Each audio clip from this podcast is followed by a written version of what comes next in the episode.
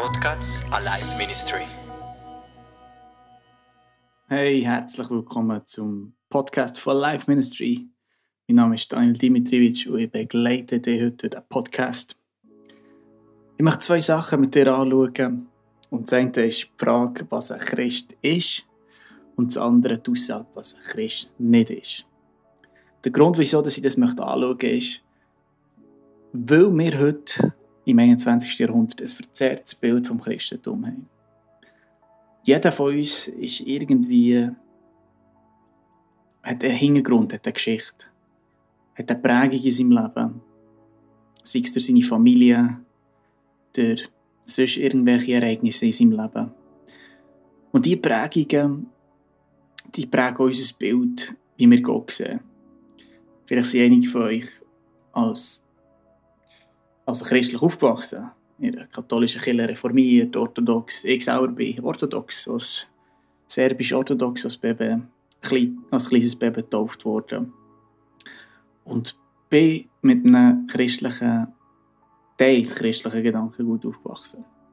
So, darum ist es wichtig, dass wir verstehen, dass wir alle in der Prägung haben und Gott durch den Filter anschauen. Und es ist wichtig herauszufinden, was das für ein Filter ist, für das wir den differenziert ablegen können, wenn wir uns Gedanken über Jesus und Gott machen und was ein Christ ist.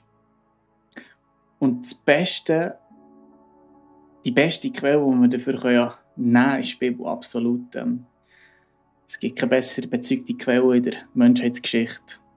Ähm, es gibt kein Buch, das so gut keine Schriften, die so gut überliefert wurden, wie die biblischen über 26.000 Kopien, Manuskripte, wie, man das so nennt.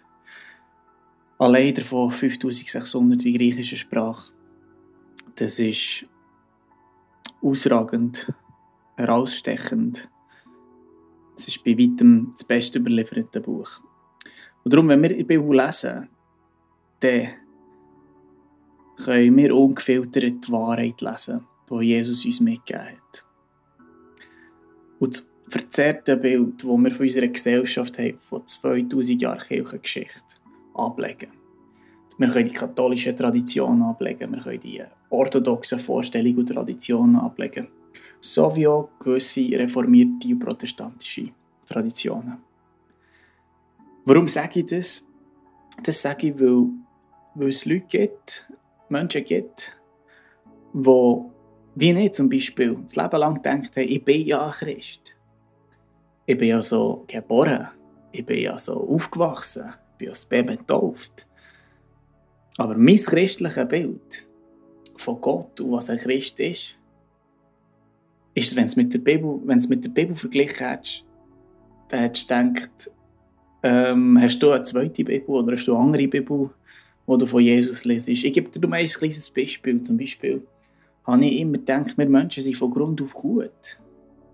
Ähm, und wir kommen zum Beispiel, wenn es einen Gott gibt, dann kommen wir im Himmel, dann kommen die Guten den Himmel. Die, die Gutes tun. Und die Schlechten, wenn es eine Hölle gibt, dann kommen sie in die Hölle. Oder zum Beispiel habe ich weiter gedacht, dass viele Wege zu Gott führen. Aber mein, mein Weg ist jetzt halt christlich, aber ich habe eigentlich den gleichen Gott wie, wie Muslime, wie Buddhisten, die einfach, die einfach einen anderen Zugang dazu.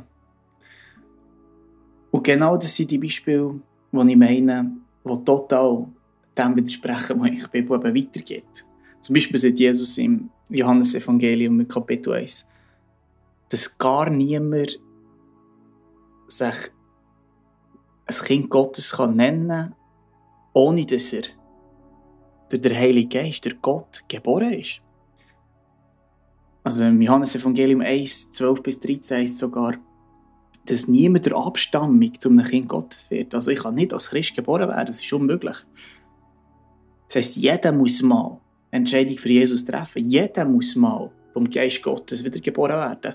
So wie es im Johannes Evangelium Kapitel 3 heißt, wo Jesus mit dem Nikodemus redet und er sagt, wahrlich, wahrlich, wenn ihr nicht durch den Geist Gottes äh, neu geboren, wenn ihr nicht von oben neu geboren werdet, dann könnt ihr nicht in das Reich Gottes kommen. Also wir müssen Jeder muss zur Erkenntnis mal kommen, hey, egal was du für eine Vergangenheit hast, für Prägungen hast, die musst du ablegen. So wie auch Jesus seine Jünger gewisse Prägungen müssen ablegen Jesus war ein Jude und ist in seine jüdische, jüdische Gesellschaft, Kultur hineingeboren. Und die Juden haben einen Anstoß gefunden an der Botschaft von Jesus. Sie haben gedacht, sie sind durch ihre Abstammung, weil sie Kind von Abraham sind, automatisch Kind Gottes. Und Jesus hat ihnen eigentlich das Gegenteil klar gemacht, indem er gesagt hat, dass man nicht durch Abstammung ein Kind Gottes werden kann. Und wenn ihr wirklich Kind Gottes wäret, dann würdet ihr euch wie Abraham über das freuen, was Gott tut und, und auch zu mir bekennen. In anderen Worten. Also wer, je, wer ein Christ ist, der glaubt jedes einzelne Wort von Jesus. So wie er es gesagt hat. Wenn Jesus sagt, ich bin der Weg, das Leben und die Wahrheit, niemand kommt zum Vater als der mehr, dann ist es so. Er ist die einzige Wahrheit, der einzige Zugang zu Gott. Und dann müssen wir unser Gedankengut ablegen, wo wir vielleicht so wie ich gedacht haben, ja, es gibt verschiedene Wege. Nein, von dem bin ich umgekehrt, von dem habe ich Buß da. Die Bibel nennt es Umkehr, Buß. Wenn man zum Glauben an Jesus kommt, dann legt man Sachen ab von seinem alten Leben und folgt dem, was Jesus sagt. Und das ist eine Verwandlung, eine Transformation, die uns passiert. Und das ist sehr entscheidend für uns, für unser Leben.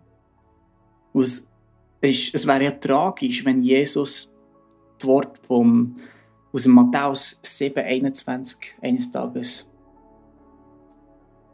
dir würde sagen oder mir, nicht jeder, der Herr, Herr ruft, wird ins Königreich Gottes kommen, wird Erbe von seinem Reich sein, Himmel mit Jesus sein, sondern nur der, der der Wille von meinem Vater tut.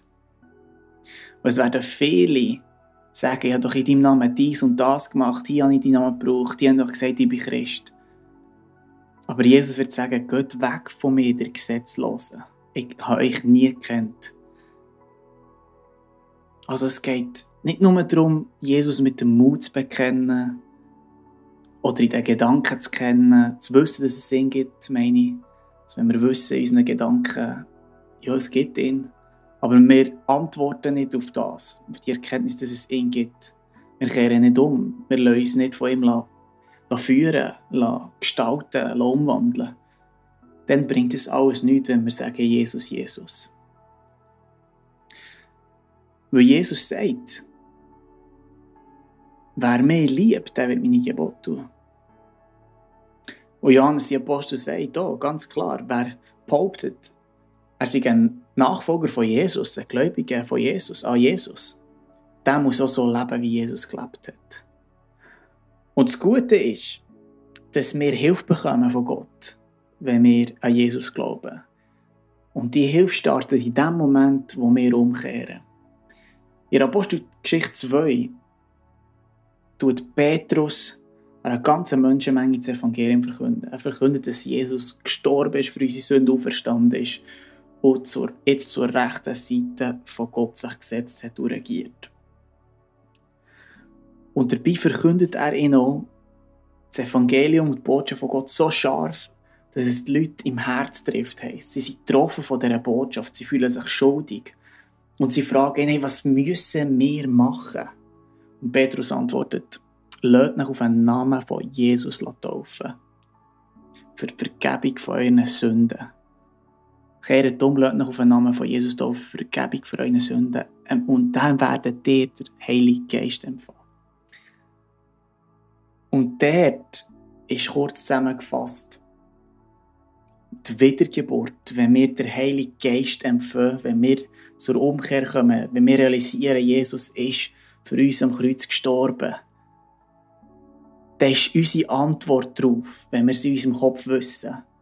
Die erste Tat ist, ich, auf, ich rede mit ihm, ich gehe auf Knie, ich bete, Jesus, vergib mir meine Sünden. Ich lasse mich sofort taufen, auf der Stelle, auf den Namen Jesus. Ich sterbe mit ihm. Ich, mein, mein ganzes sündige Wesen geht unter Wasser. Das ist nämlich, was Taufe bedeutet. Und wenn ich aus dem Wasser komme, dann stehe ich im neuen Leben mit Jesus auf. Und dann empfangen wir den Heiligen Geist. Und der Heilige Geist ist sichtbar auf Leute gekommen, indem sie teilweise in anderen Sprachen haben geredet, indem sie prophezeit haben, indem sie Gott haben anbeten, in Tränen. Es war ein Ereignis, das die emotional mitgenommen hat, das aber auch sichtbar war für andere Leute. Und zu dem, und dorthin müssen wir kommen. Wir müssen zur Erkenntnis kommen, dass wir Jesus brauchen, dass wir wiedergeboren müssen werden, dass wir gefüllt müssen werden mit seinem Heiligen Geist. Dass wir umkehren müssen von alten Traditionen, von falschen, von einem falschen Gottesbild, von falschen Ideologien und Lehren, die von gewissen Kirchen verbreitet werden, die eigentlich gar nicht biblisch sind. Wenn du Atheist bist, dann ist es noch einfacher. Dann musst du dich gar nicht mit dem umschlagen, dass du einen Filter hast, wo, wo dir ein verzerrtes Gottesbild gibt. Du kannst direkt in die Bibel das dort filterfrei aufnehmen. Und das ist das, was wir heute weitergeben weitergeben dass, dass es wichtig ist, dass wir wirklich wiedergeboren sind. Dass wir uns wirklich Kind Gottes können nennen können, weil wir den Heiligen Geist empfangen haben. Weil wir nach dem leben, was uns Jesus vorgegeben hat. Und nicht, und nicht, dass wir uns selber betrügen und das Gefühl haben, wir sind Christen, so wie ich es vorhin erzählt habe, aber in Wahrheit das gar nicht sein. Yes, mit dem möchte ich hier abschließen. Ich hoffe, es hat dir können dienen und ich freue mich schon auf das nächste Thema mit euch. Seid gesegnet, be blessed.